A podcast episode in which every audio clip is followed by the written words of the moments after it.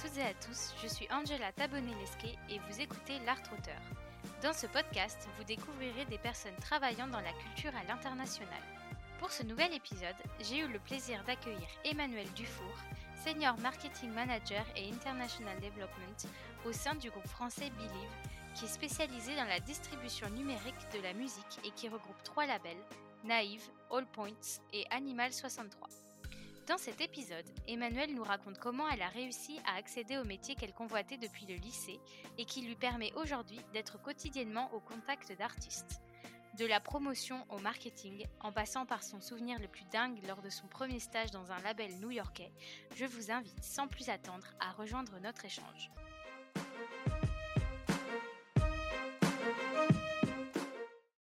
Bonjour Emmanuel. Bonjour. Je suis vraiment ravie de pouvoir échanger avec toi aujourd'hui. Merci de m'accorder du temps. Merci pour l'invitation.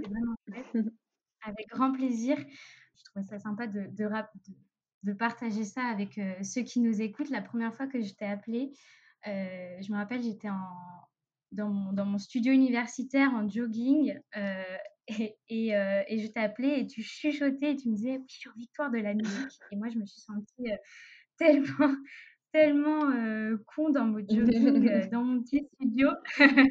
et du coup, c'est vraiment, c'est vraiment top voilà, que tu, que tu m'accordes ce temps-là. Et je tiens à remercier par la même occasion Fabiola pour la mise, pour la mise en relation avec toi.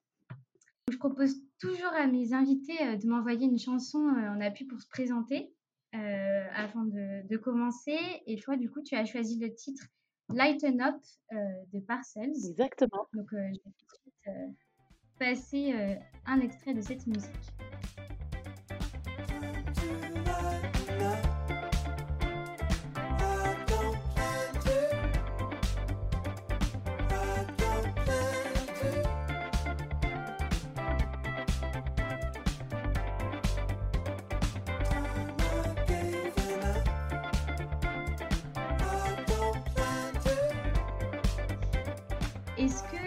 Peux nous en dire un petit peu plus sur, sur cette musique? Pourquoi tu l'as choisie pour te présenter? Déjà parce que elle est hyper happy, hyper punchy et je trouve qu'on a besoin de, de, ça en ce moment. Avec la situation actuelle, c'est une musique qui fait du bien. elle groove et j'adore tout ce qui est funk, disco. C'est c'est vraiment la, la, musique que j'affectionne particulièrement et, et Parcells, parce que Parcells, c'est un, c'est un groupe de génie. Juste, vraiment, c'est, un groupe que, j'adore, que j'ai découvert en festival et que je suis beaucoup et, et que j'admire pour, autant pour leur talent que pour leur manière de gérer leur, leur projet. Tu viens de dire que tu as découvert ce groupe dans un festival. Est-ce que tu te rappelles de quel festival il s'agissait lorsque tu les as écoutés pour la première fois? Je me demande si c'était pas Rock en scène. Rock en scène, d'accord. Et donc, tu les suis depuis qu'ils se sont lancés Exactement. Moi, je suivais déjà un petit peu avec, avec la sortie de leur EP, et, etc. Et je les ai vus grandir parce qu'ils ont, ils ont vraiment développé leur carrière de manière exponentielle. Et, et, ils ont même eu du coup un feat, en tout cas un remix avec les Daft Punk. Donc euh, de, les voir tout petits sortir un EP et de voir ensuite euh, en festival avec un album, avec un remix des Daft Punk, etc. C'est cool à voir, ils le méritent. D'ailleurs, je me disais, euh, pendant que pendant qu'on entendait l'extrait, est-ce qu'il y a quelques années, du coup, bah, quand par exemple tu étais dans ce festival Rock en scène, est-ce que tu te serais imaginé, je reprends un petit peu ce, un morceau de l'anecdote que je viens de dire. Est-ce que tu te serais imaginé être aux victoires de la musique euh, Enfin, du coup, c'était même la conférence de presse. Oui, il me semble, de Victoire. Tout à fait. Est-ce que c'est quelque chose que tu envisageais il y a quelques années ou bien, euh, ou bien pas du tout dans, ton, ta carrière? Ben, c'est difficile à répondre parce qu'en fait, maintenant, ça, va faire dix ans un peu que j'évolue dans, ce monde-là. Mais si je reprends, moi, vraiment plus jeune, genre par exemple moi lycéenne, j'avais très envie, en tout cas. J'aspirais à ça. et, je me suis toujours dit que je me donnerais les moyens pour, pouvoir arriver à cette place-là. Après, s'imaginer, on s'imagine jamais vraiment, même quand on y on y est, en fait. J'avoue que je suis toujours, surprise de de tout et c'est ça qui est bien, c'est toujours, rien prendre pour acquis et toujours d'être, admirative et et et et fière de ce que de ce que l'on peut vivre au quotidien. Et tu dis que tu avais très envie, pourquoi tu avais très envie de travailler dans ce milieu? Moi, je enfin, du coup, je viens de de d'une petite province, en Picardie, et j'ai toujours fait de la musique. C'est-à-dire qu'à 6 ans, j'étais, au conservatoire, de musique à faire du du piano, solfège, je je chantais beaucoup aussi, chorale et tout et ça, mmh, ça a vraiment été une passion pour moi, que mon ensuite dans mes études, ça a été, genre ma spécialité, musique, mon bac et tout et en fait, pour moi, c'était évident. Je me suis jamais posé la question heu, de faire autre chose, en fait. C'est juste, heu, j'ai toujours été curieuse de ce métier-là et de savoir: «OK, j'adore la musique, j'adore les artistes, j'adore, hem, je suis hyper curieuse, j'ai envie de découvrir, toujours, à diguer, faire de la veille pour trouver des nouveaux artistes et tout» et je me posais vraiment la question de: «Qui y a derrière? Comment tout ça, c'est possible?»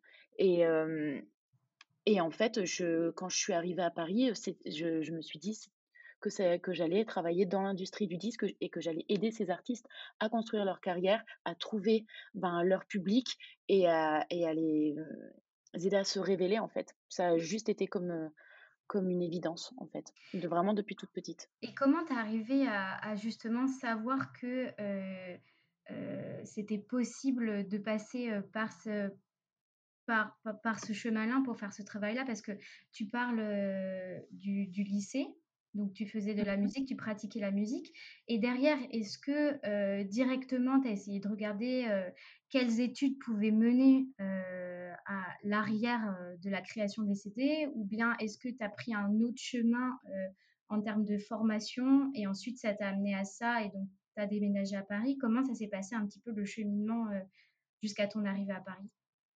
Hem, alors moi, c'était c'est assez classique. Moi, j'ai commencé à faire des, heu, juste des recherches, de savoir hem, c'était quoi les intitulés, entre guillemets, heu, de de ces métiers-là.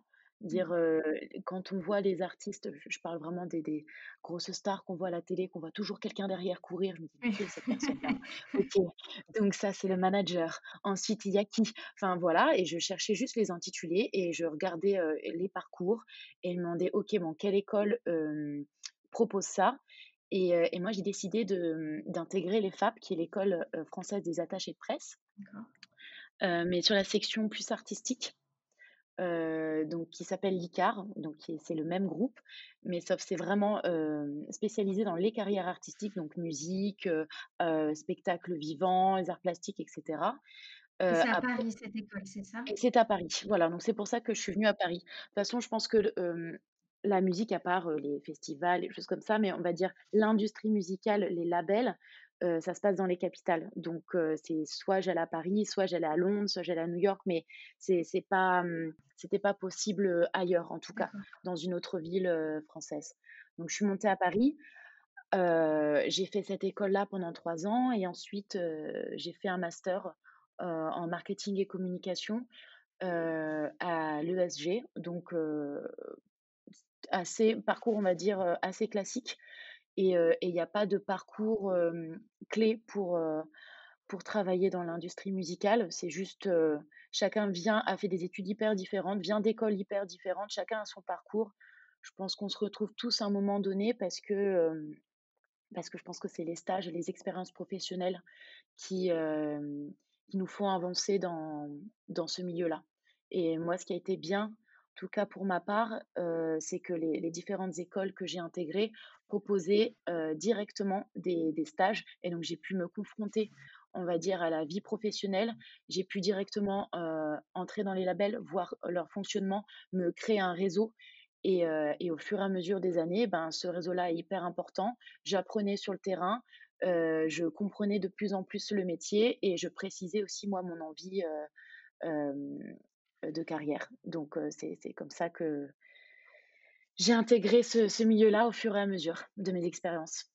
D'accord, mais c'est hyper intéressant parce que, heu, je fais partie d'un site, d'orientation, donc il y a des des personnes qui sont en études souvent qui me contactent et qui me disent, bah, parce qu'ils ils voient, musique, dans mon dans mon dans mon CV, dans mon parcours gestion de projet, puis ils me disent: «Mais, moi j'aimerais, faire de la musique, j'aimerais travailler avec des artistes, qu'est-ce que je peux faire comme études?» et donc toi vraiment, en fait, ce que tu préconises, c'est pas d'essayer, heu, de voir quelle formation mènera à tel métier ou quelle formation mènera à quel secteur, mais plutôt de faire une formation qui, a priori, reste assez générale et qui te plaît. Donc par exemple, heu, toi, tu as choisi quand même, le côté artistique, mais aussi le marketing et la communication et d'ensuite aller, pendant les stages, dans les structures qui t'intéressent pour ensuite te former. C'est plus dans dans ce sens-là que Oui, que après, tu que tu ben, en fait, faire? j'ai j'ai pas forcément de de de conseils. C'est,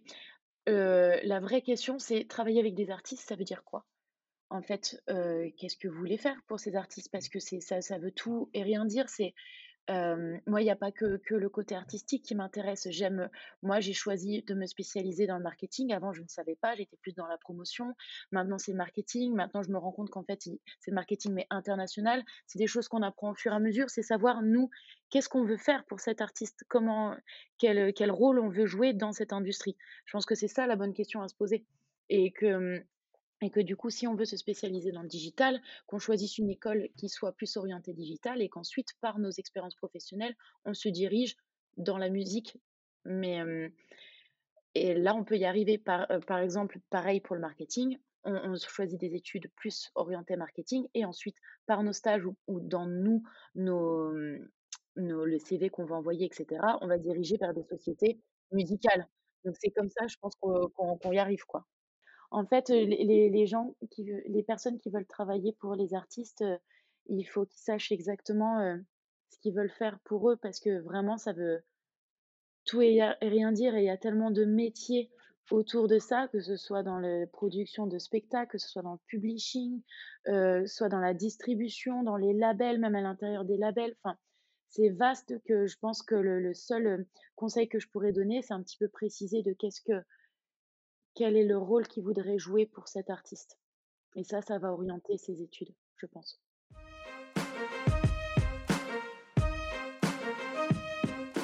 Pour arriver à ton métier actuel, tu as déterminé, tu disais, heu, au début, tu étais plus sur la promotion, ensuite un peu plus, heu, sur le marketing, donc en en lien avec les artistes et si tu devais résumer ton métier en en 3 mots, lesquels choisirais-tu? Heu, mon métier actuel, hem, alors, fou là là, heu, Peut-être quelque chose, heu, qui t'anime au quotidien, quelque chose, heu, qu'est qu'est-ce qui résume peut-être des des missions que tu fais, heu, très régulièrement, qui reviennent souvent?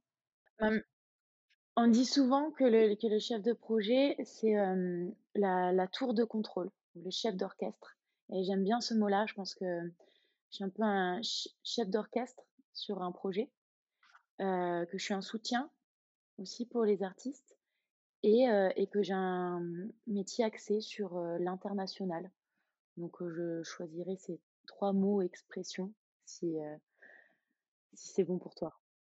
Chef d'orchestre, bah, super, chef d'orchestre, un soutien, pour, pour les artistes et un lien avec l'international et chef d'orchestre, mais alors tu parlais tout à l'heure du chef de projet comme étant, la personne derrière qui court. Est-ce que c'est ça ton quotidien, heu, courir, heu, courir pour amener tout ce qu'il faut pour, heu, l'artiste? Qu'est-ce que tu fais concrètement au quotidien? Bah, il y a pas mal de personnes qui courent, hein, derrière. Là, je parlais plus du manager ou de l'attaché de presse et cetera. Mais, un chef de projet court pas mal. Mais, on va dire que c'est la personne qui va être en, qui, heu, comment dire ça? Qui va être l'intermédiaire numéro un avec, heu, l'artiste et le management. C'est lui qui va récupérer le projet et qui va essayer d'apporter une vision dessus, hem, réelle et qui va essayer de, ben, de de développer cet artiste heu, artiste-là et et pour ce faire et ben, c'est pour ça qu'il y a cette notion un peu de chef d'orchestre, tour de contrôle, va être en contact au quotidien avec différents acteurs, de la musique. Va être en contact avec, l'aspect, trade marketing, donc l'aspect avec les plateformes, de streaming. L'aspect commercial physique, c'est-à-dire le moment où, ben, on va vendre un album et qu'on va le mettre en place dans les magasins. Il y a le côté promo, donc promotionnel, la visibilité médiatique. Donc il y a toute une stratégie promo. À qui on parle? Comment on y va? Comment on sensibilise les médias? Donc je suis aussi avec cette équipe-là. Je suis avec l'équipe aussi de synchro pour voir si on peut pas, heu, si, heu, les musiques que l'artiste propose peut pas être, hem, on peut pas avoir un deal de synchro sur une télé, une pub, heu, u une série, enfin plein de choses comme ça. Parce qu'il y a plein de manières d'e d'e d'exploiter, les, musiques. Je vais être en contact également, avec, ben, les managers et l'artiste pour savoir: «OK, ce cette musique, elle est là, qu'est-ce que tu veux en faire? Quel est ton message?» et donc essayer de comprendre les besoins et l'envie de l'artiste pour essayer de construire la stratégie la plus pertinente et qui lui ressemble le mieux pour que les pour que les gens soient sensibilisés à cet artiste-là et que ce soit le plus authentique possible. Donc il y a toute la construction des, mmh, de l'identité, visuelle, donc des photos, heu, les contacts avec, les réalisateurs, les clips, c'est très, très vaste et moi j'essaie de du coup de de d'accorder un petit peu le les violons entre tout ça pour avoir quelque chose d'homogène, une stratégie globale qui tienne la route et heu et mmh, timée dans le temps et qu'on y aille, tous ensemble quoi, en équipe. D'accord, donc toi, vraiment, tu vas, heu, tu ne vas pas du tout t'occuper, heu, de la distribution, heu, si j'ai bien compris, de de de la musique de l'artiste, mais tu vas plutôt, t'occuper sur comment tu vas promouvoir l'artiste, dans son intégralité avec ses œuvres, quel message il veut faire passer, comment ça va arriver au public, C'est C'est œuvres? partir du moment où on a un artiste qui est signé, en fait, c'est ça le challenge. On a un artiste qui est signé, qui est pas connu, qui est peut-être, pas forcément à l'aise sur, sur, qui il est en tant qu'artiste, je veux dire, ce qu'il a envie de de faire, enfin voilà, il a besoin d'une expertise, il a besoin d'une équipe autour, autour de lui. On a un artiste qui vient d'être signé et on a une volonté qu'il soit, heu, par exemple, on se dit que là, il y a un potentiel dans 2 ans, peut-être, pourquoi pas, d'aller aux Victoires de la musique ou de sortir un album qui trouve son public et qui est un super succès et cetera. Bah, comment, de l'artiste qui est signé et qui a genre 500 followers sur Instagram, passe de ça à d'un seul coup, il fait des il remplit le zénith. Ça, c'est notre travail. Qu'est-ce qu'on va faire? Qui est-ce qui va qui va choisir? Est-ce que ça va être toi personnellement qui va dire: «Bon, bah, moi je mise sur toi, heu, je pense que tu peux aller loin, que tu peux te développer» ou est-ce que, heu, ça va être plus haut peut-être, heu, un un autre Non, métier au sein oui, de Believe? notre métier. Il y a des directeurs artistiques qui, eux, leur, métier, c'est de faire de la veille sur tous les artistes émergents qu'il y a et mmh, oui, en fait, leur expertise, c'est de trouver, les artistes de demain Et ils vont arriver là, hem il y a tout l'aspect, négo contrat et et pour essayer de faire signer chez Believe, en l'occurrence. Et une fois que l'artiste est signé chez Believe, nous, on est plusieurs chefs de projet à l'intérieur des labels et en fait, on va avoir une, répartition de: «OK, on a tel artiste, j'ai pensé à toi en tant que chef de projet parce que affinité pour ce style de projet, parce que, parce qu'une expert une expertise beaucoup mieux dans, par exemple, le style pop que le style rap. On peut pas, forcément tout travailler. On n'a pas la légitimité de savoir travailler tous les styles de, de la même façon et en fait, la répartition se fait comme ça et moi, j'arrive, je prends le projet et j'essaie de le comprendre et je démarre le travail. D'accord et ça dure combien de temps, à peu près un accompagnement d'artiste? Parce que je suppose que c'est pas, heu, toute sa vie d'artiste ou peut-être que si d'ailleurs? Bah, vraiment, c'est tellement aléatoire, ça, ça dépend si c'est un artiste déjà, en en développement heu, là, ça va s'inscrire sur la la durée parce que, parce qu'il va y avoir peut-être, différentes étapes avant une sortie d'album, peut-être qu'il va sortir différents EP, pour construire sa son audience, sa base fan et cetera avant de sortir un album, donc ça peut s'inscrire sur deux trois ans et et autres. Et après ça dépend des contrats que l'on signe, des contrats pour, 1 album, 2 albums, 3 albums, c'est un partenariat en fait, donc tout dépend du, mmh, du contrat qui a été signé, et du temps donné, quoi. Donc ça peut autant s'inscrire à des artistes qui sont signés dans des maisons de disques depuis 10 ans et c'est toujours la même personne. Il y a des artistes qui vont faire un EP, un album et qu'ensuite, ça va changer d'équipe ou ça va changer de label. C'est très, très aléatoire. Tu parlais de sensibilité de chef de projet. Toi, du coup, ça serait plutôt quoi ton style, heu, le style d'artiste que tu accompagnes? Heu, moi, j'aime beaucoup les projets, heu, pop, assez, assez parisiens, je dirais. Hem, Tu es devenue une vraie Parisienne. je suis devenue une vraie parisienne, mais en fait, c'est c'est je j'aime les projets un peu, oui, un peu un peu léchés, où il y a y a un gros travail artistique, derrière, je parle de l'identité visuelle et tout. Enfin, mmh, voilà, j'ai j'aime, heu, après j'aime tout type de de de projet et j'ai travaillé vraiment sur, heu, des artistes hyper différents et tout, mais je pense avec un peu de distance que mon expertise est est meilleure sur des sur des artistes, pop et à, mmh, à développement international aussi surtout. D'accord.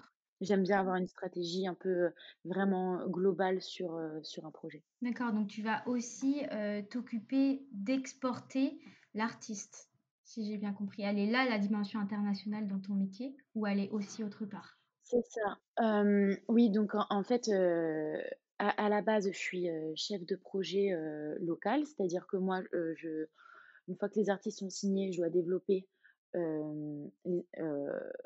au sein enfin, en France.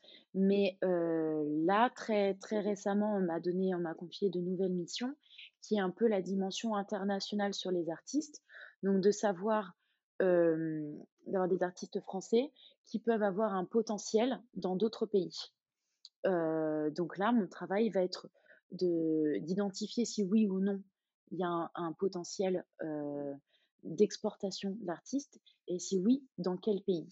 Et après, une fois qu'on a identifié les pays, par exemple, on peut avoir un artiste où on se dit: «Ben, là, on pense que, selon selon des statistiques ou selon, la musique qu'il fait» ou ça peut être vraiment, pas mal d'éléments pris en compte pour prendre cette décision-là. On va se dire: «Ben, je pense qu'il y a quelque chose à faire, par exemple, en Italie, en Allemagne, ou, enfin, l'Europe en général, où là, il y a quelque chose à faire en Amérique centrale, ou là, pour le marché, asiatique ou n'importe quoi, en fait. Enfin, tout tout peut toute discussion peut être amenée et après, c'est de savoir, OK, on l'exporte, comment on fait? Quelle stratégie, heu, on met en place?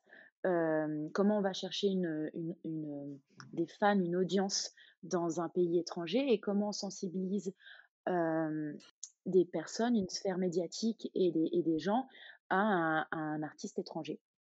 Comment on fait? Oui, toi derrière, tu vraiment, c'est vraiment, le monde entier. Tu peux avoir des artistes qui qui vont être exportés dans le monde entier et et tu connais pas forcément, en fait, ce marché-là. Donc ça va être à toi après de voir, bon, bah, quelle stratégie on va adopter, heu, parce que produire, heu, je suppose, enfin, promouvoir un artiste, heu, en Italie, ça va pas être la même chose que promouvoir un artiste en France Bien sûr, c'est totalement un différent. travail, heu Cha chaque pays a sa propre façon de de de consommer la musique, déjà. C'est a ses propres, a ses propres règles, a sa propre culture. Donc, c'est sûr que le marché français n'est pas le même que le marché canadien ou que le marché américain. C'est ça qui est tout le challenge et que moi j'adore. C'est vraiment à chaque fois un pays a ses propres règles, vraiment. Donc, c'est obligé c'est obligatoire, on va dire, de, connaître un petit peu ces marchés-là pour pouvoir, heu heu, créer une stratégie qui est pertinente pour pour un artiste. Si on ne connaît pas du tout comment fonctionne ce marché, comment les gens consomment, heu, ce qu'ils aiment, quel genre et quel genre de musique, est, est le plus, on va dire, par exemple, en France, il y a beaucoup, beaucoup d'urbain. Est-ce que c'est le cas, par exemple, au Canada, de musique urbaine? Ou est-ce que, le genre qui est exponentiel, c'est plus, de l'indie folk? Enfin, toutes ces choses-là, il faut avoir une connaissance des différents marchés. C'est important. Bon, après, j'ai toujours travaillé, j'ai toujours eu cette dimension internationale parce que même dans mes stages et et dans mes études, j'ai, mmh, j'ai été à l'étranger, pas mal. Et puis, dans mon métier, dans mon travail précédent, j'ai été chef de projet, mais international, où là, c'est encore c'est encore différent parce que c'est oui, voilà, parce que c'est prendre des artistes d'autres pays et de l'adapter au marché français. Donc c'est l'inverse. D'accord, oui, donc tu as pu voir, heu, les les 2 côtés, donc comment exporter un artiste, mais aussi comment l'importer en France et est-ce que, hem, est-ce que ça va être des recherches que tu vas faire, heu, personnellement avec ta sensibilité en écoutant ou est-ce que tu vas t'aider, tu parlais de statistiques tout à l'heure, je sais que Irma, travaille, beaucoup sur la consommation de musique dans d'autres pays. Heu, est-ce que tu t'aides de de statistiques comme ça? Comment comment tu comment arrives à à à créer cette connaissance exactement? Tu parlais de tes stages. ça dépend de choses. Déjà, ça prend ça prend du temps. Mmh. Heu, en effet, les stages, le fait de de, de travailler, heu, ou d'avoir une expérience, aux États-Unis ou en Angleterre, ça aide de de voir aussi comment ça fonctionne là-bas. C'est, le réseau que que l'on se crée à l'étranger, donc d'échanger avec, heu, les autres, de comprendre leur métier, de, mmh, de voir les artistes locaux aussi, leur manière de, mmh, de communiquer, leur leur stratégie, c'est être curieuse, enfin, c'est plein de choses. C'est, du temps, c'est, la construction de réseaux qui les, et on va se nourrir des personnes que l'on rencontre. C'est aussi l'aspect très, ben, oui, technique, statistique que l'on repère, chez les artistes ou, dans les différents marchés pour voir un peu, OK, ben, le streaming, ça vaut tant dans tel pays et le le physique, c'est ça. C'est tel, tel genre de musique qui est proéminent dans tel pays. On peut évidemment s'appuyer, c'est important de s'appuyer des statistiques. Mais il n'y a pas que ça, c'est vraiment, plein de choses différentes et et les gens, les nos interlocuteurs qui vont nous aider, les équipes que l'on crée à l'étranger, évidemment, vont nous aider à comprendre mieux ben, heu, leur marché, leur territoire.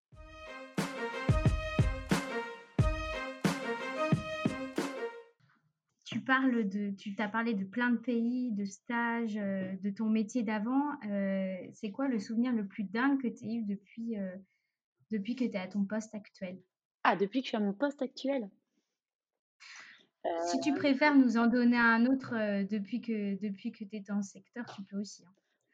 bah, comme tu veux, moi je pense les les souvenirs un peu fous, c'est quand on commence et que tout est nouveau et qu'on a un peu des étoiles plein les yeux et que c'est super. Et moi je me rappelle, j'ai eu la chance d'avoir, de pouvoir faire un stage à New York dans un label que j'affectionne particulièrement, qui s'appelle Atlantic Records et moi j'étais la toute petite stagiaire, française qui en plus comprenait, au début un mot sur 2 avec l'accent américain qui n'a rien à voir Ah, avec les cours d'anglais. celui de New York en Ouais, c'est ça, n'a rien à voir avec les cours d'anglais qu'on apprend à l'école.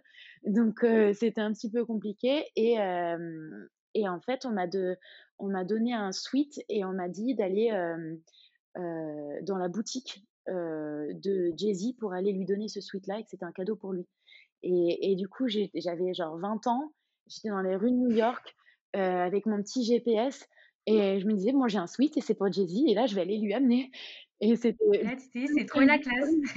totalement fou et je l'ai évidemment absolument pas rencontré parce que, heu heu, c'était, des gros vigiles à l'entrée ou quoi que ce soit. Donc j'ai pas eu, je n'ai pas rencontré la personne, mais par contre, c'est fou, c'était fou, je m'en rappelle encore parce que, ouais, d'avoir 20 ans, d'être à New York et de de dire ça, c'est toujours, c'est des anecdotes Ça fait cool, ouais. rêver. Ouais, c'est un peu ça fait un peu rêver, ouais. Ah ouais, Voilà. Merci et d'ailleurs, si, si là, je je souhaite, heu, exercer ton métier, heu, parce que voilà, moi aussi j'ai en j'ai envie d'emmener, heu, un sweat à Jay-Z, enfin au au vigile, de Jay-Z. Est-ce que tu pourrais me donner une ressource, vraiment genre un truc essentiel qui me permettrait de démarrer? Enfin, qu'est-ce que qu'est-ce que tu me dirais, de de lire, de de voir, de contacter, enfin déjà, c'est c'est faut être patient, je dirais. C'est non, mais c'est im c'est important, ça se fait par étapes et tout. Mais, heu, la clé, c'est, déjà d'être passionné et convaincu, de de que l'on veut exercer ce métier-là. Donc la la passion, c'est la clé de tout. Mais surtout, c'est pas forcément de la lecture ni rien, c'est juste être être curieux de tout ce qui se passe et et surtout, faire des stages. C'est hyper important parce que c'est un c'est un petit milieu qui reste, heu, quand même pas mal fermé et j'ai l'impression que c'est encore un peu, Je l'espère de moins en moins, mais encore un peu, genre, beaucoup de candidats, très peu d'élus et je pense que la on peut faire la différence en faisant des stages et donc du coup, en se faisant connaître des des acteurs de ce milieu, le plus tôt possible et qu'au bout d'un moment, quand on a fait un stage, deux stages, trois stages, quatre et que ton nom circule et que du coup, toi, tu connais telle personne dans tel label, telle personne, tel tourneur et cetera et que tu commences à avoir ton à avoir ton réseau, c'est que tu commences à faire partie de ce monde-là et que tu as plus de chances d'y arriver. Donc c'est vraiment les expériences professionnelles à, mmh, à diversifier, je dirais. D'accord, mais c'est hyper motivant ce que tu dis parce que c'est vrai qu'effectivement avec la covid, Oui. c'est ça peut être super démotivant. On se dit: «Oh là là, non mais tout à l'arrêt», heu, donc Et non, ça permet vraiment de gagner Il y temps. a pas du tout tout qui est à l'arrêt, heu, c'est l'industrie, musicale évidemment qu'il y a pas de concert et je je parle pas pour tous les producteurs de spectacles et tout où c'est assez scandaleux la la situation. Mais, vraiment, pour, pour mon métier ou tout ce qui se rapproche de de, mon métier en label, en tout cas les acteurs, heu, en label de musique, heu c'est un métier ce sont des métiers qui sont en perpétuelle évolution et qui se qui sont digitalisés, heu, dans les dans les stratégies marketing, dans la dans la consommation où maintenant c'est le stream et cetera. Donc il y a il y a énormément de choses à faire, même malgré, malgré, la covid. OK. Il y a les artistes continuent à faire de la musique, heu, continuent à sortir leurs projets, on continue à les soutenir. C'est juste qu'en fait, on s'adapte et que c'est beaucoup plus digitalisé, mais heu mais heu, hem, les artistes n'en ont toujours là, ils pas ont pas dit leur dernier mot. arrêté. Voilà, Super exactement. et ben, merci beaucoup d'avoir été avec nous aujourd'hui Emmanuelle. C'était top comme échange. Merci beaucoup de m'avoir reçue. Avec grand plaisir et puis, j'espère à très bientôt. Oui, à très bientôt. Merci beaucoup. Merci. En compagnie d'Emmanuel est maintenant terminé. Je vous remercie vraiment de l'avoir écouté. N'hésitez pas à me dire ce que vous en avez pensé en laissant un commentaire et si jamais il vous a plu, à laisser 5 étoiles à l'épisode et à vous abonner à la plateforme sur laquelle vous écoutez le podcast afin d'être informé des prochains épisodes. Vous pouvez également retrouver l'Art Router sur Instagram. Rendez-vous le 7 février pour un nouvel épisode et en attendant, prenez soin de vous.